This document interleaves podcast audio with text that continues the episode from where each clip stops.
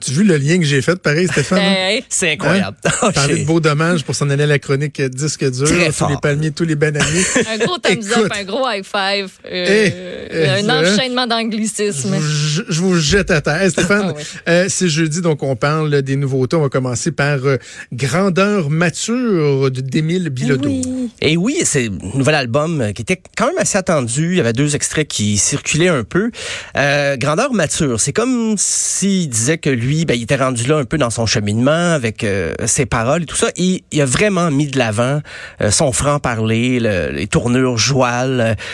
Il y a des messages politiques à travers tout ça, mais sans nécessairement le marteler des slogans. Et je dirais une des belles qualités d'écriture d'Émile Bilodeau, euh, ça, ça va sonner bizarre, mais c'est sa spontanéité. Des fois, on a l'impression qu'il compose la chanson en même temps qu'il l'interprète sur l'album. Là, je sais, Ah oui. ça- peut sonner comme un défaut, mais au contraire, je trouve que ça dégage un sentiment de fraîcheur, d'authenticité. Euh, justement, dans la première pièce, le Robin des Bois, qui, qui donne vraiment le ton au propos qui va habiter l'album en, en filigrane, il admet lui-même qu'il tire un peu partout à la fois, qui, qui, qui, des fois, il va juger maladroitement, mais il traite surtout du sentiment d'impuissance qu'on a des fois qui, devant les grandes causes, on sait pas trop quoi faire. Alors, la pièce, c'est Robin des Bois. Je rate la cible et passe tout droit.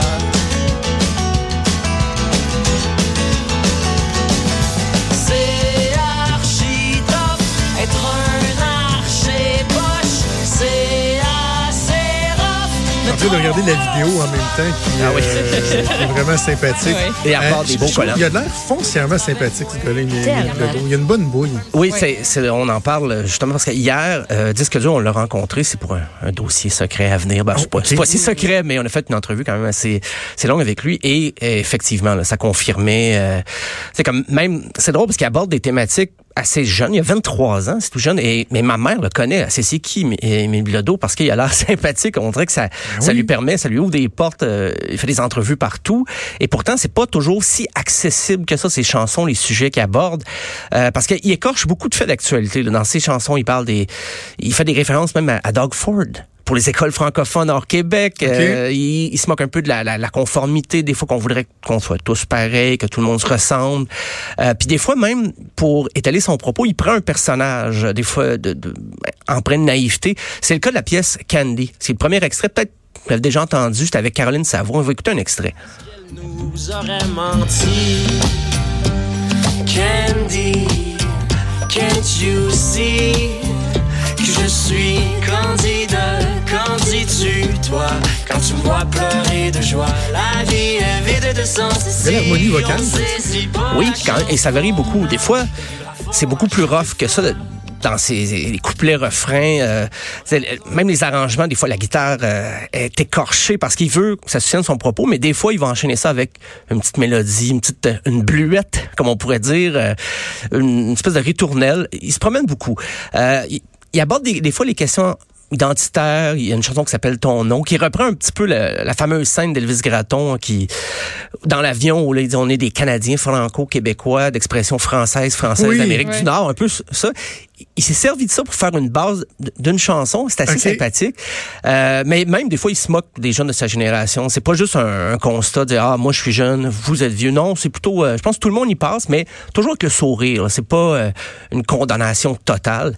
Euh, dans un registre qui est pas si lointain, il y a aussi les Cowboys fringants qui ont présenté les antipodes. euh, Oui. le premier extrait, ben la, la première, qui est aussi la première pièce de l'album. Moi, quand je l'ai entendu, j'étais quand même assez surpris c'était à quel point la poésie tombait pile là, sur la mélodie, ça, comme si ça- c'était très naturel, ça, et sans que ça s'éloigne trop du répertoire qu'on connaît des Cowboys fringants. Et euh, mais je trouvais quand même que c'était pas juste pour les fans de Cowboys fringants. fringants. On va écouter L'Amérique pleure. Et de souffrance sur les visages. La question que je me pose tout le temps, mais comment font tous ces gens pour croire encore en la vie dans cette hypocrisie?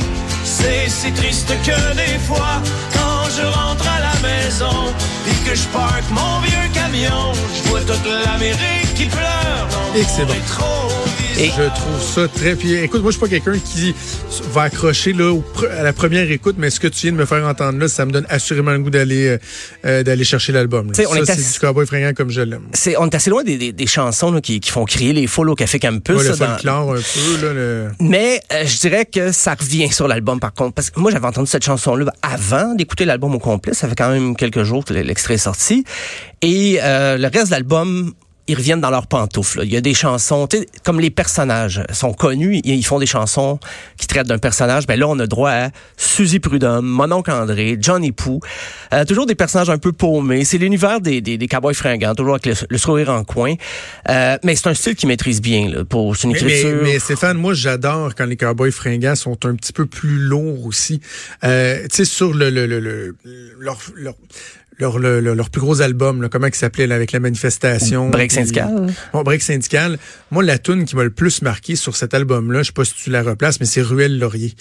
Euh, où il parle de, de, de- je sais pas si c'est ça- biographique, là, mais il parle de son père qui bat, qui viole sa mère, puis qui finit par l'attendre dans une ruelle pour le long pour prétend genre même pour l'assassiner. Je- Il y a une profondeur, puis il y a- écoute, cette chanson-là, là, elle peut pas laisser quelqu'un indifférent. Puis ça, aussi, ils sont capables de le faire très, très bien. là. Oui, et sur cet album-là, ça- le, le pacing, je dirais, sauve un peu la, ben, sauve pas l'album tant que ça, mais ça aide à écouter parce qu'on passe d'une chanson très, justement, folklorique, des petits emprunts, même celtiques, des fois, à une chanson une balade plus triste. Euh, Et là, j'écoutais ça, je me suis dit, hey, l'album s'appelle Les Antipodes. Ah, OK. Ah, J'ai compris vraiment. voilà. J'ai honte de le dire, mais ça m'a pris du temps à, à comprendre.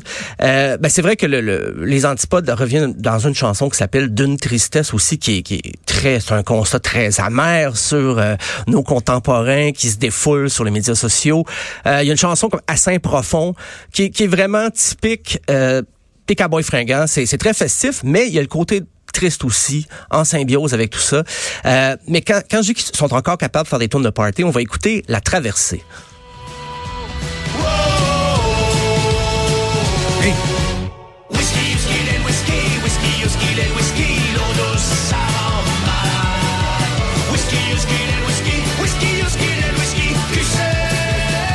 Oh, parce que la semaine dernière, je te faisais entendre Grow In de Pennywise, puis le Ouais, ben c'est ça, c'est-.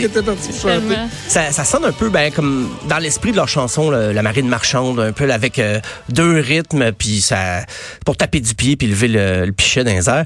Euh, mais et, parfois quand y a, les messages sombres là, sont très sombres là. des fois sur le destin les vies qui mènent à rien l'espoir en vain j'avais quasiment le goût de dire euh, au chanteur ça va Carl?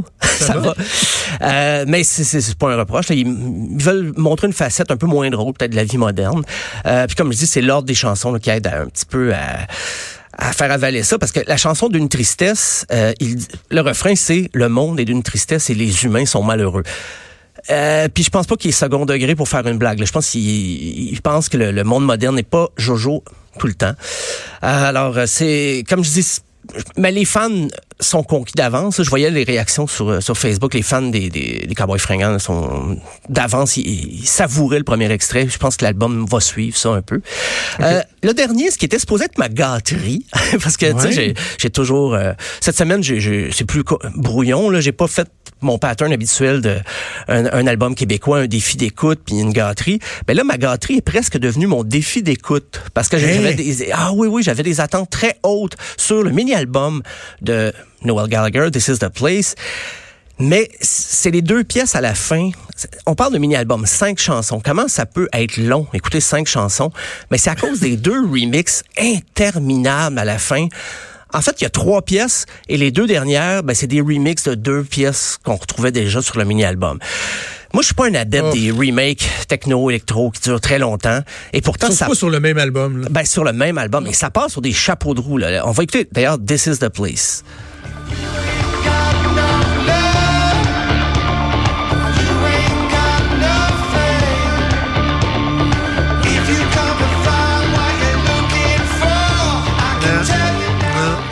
Mais moi, je, quand je- la, la basse débute la chanson, j'ai fait, voilà, tu sais, il, il triple. Parce que Noel Gallagher, c'est- il veut pas que les gens, il veut pas nécessairement juste des fans d'Oasis qui vont aimer, parce que je le rappelle, c'est le guitariste, c'est un, un des chanteurs. Ben, c'est surtout Liam qui chantait, mais Noel Gallagher écrivait toutes les pièces.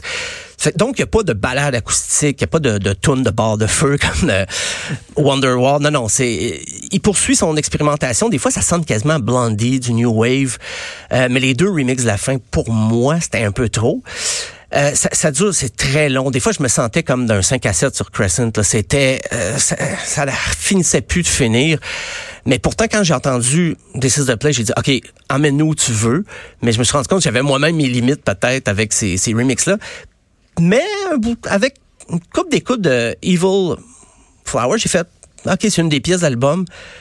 Ah, j'ai dit finalement, ok, tu sais, je suis masochiste. Hein, quand j'aime pas quelque chose, des fois, je veux, je veux savoir pourquoi.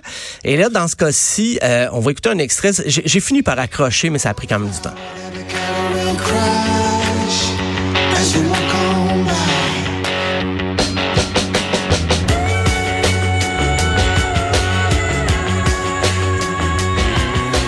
Et là, ça t'a accroché?